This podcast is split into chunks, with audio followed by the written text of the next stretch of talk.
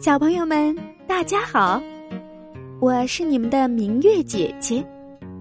从今天开始，我将为大家读一本充满奇幻色彩的寓言故事《山海经》。这可是鲁迅小时候最喜欢的书了。书中许多神话寓言故事，千百年来一直根植在人们的心中。激励着人们为了美好的理想而奋斗。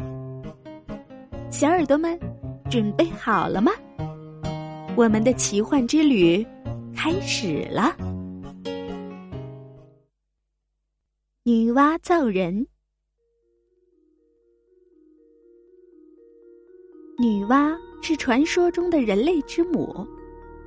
当宇宙渐渐由一片混沌变得清晰起来时，轻的物质浮上去，重的物质落下来。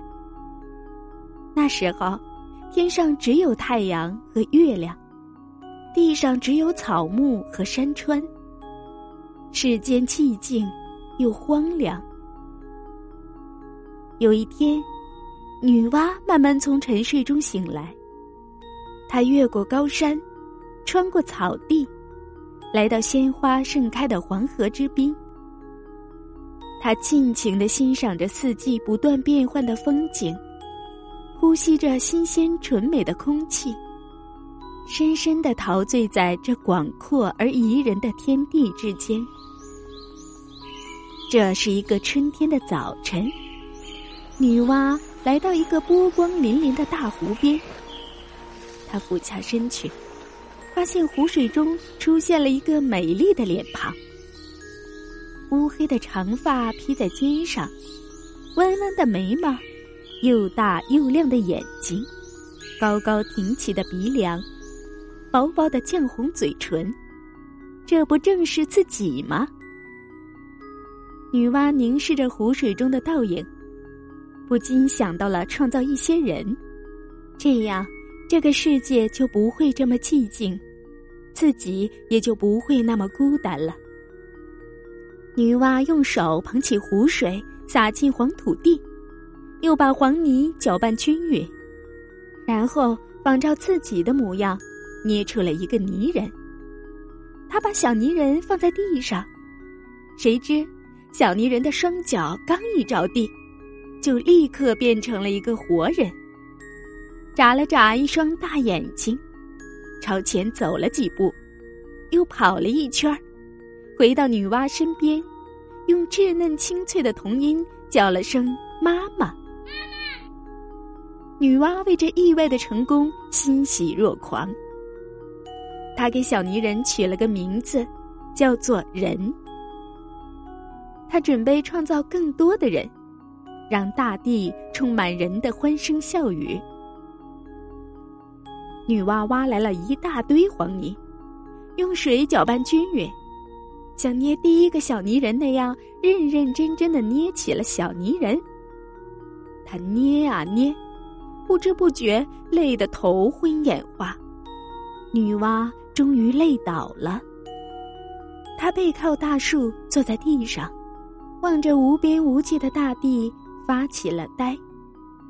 这样一个一个造人，要造到什么时候，才能使辽阔的大地上都出现蹦蹦跳跳的人呢？有没有一个更快更好的方法呢？他坐着的大树边上就是一个很大的泥坑。他一边折下一根青藤，在泥坑里搅动玩耍，一边思考着造人的办法。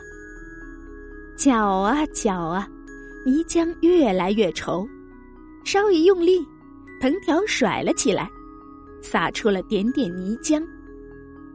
只见一颗颗小小的泥浆一落地，便变成了一个个小泥人。在一眨眼的功夫，小泥人又如先前捏出的泥人一样，都变成了蹦蹦跳跳的小人儿。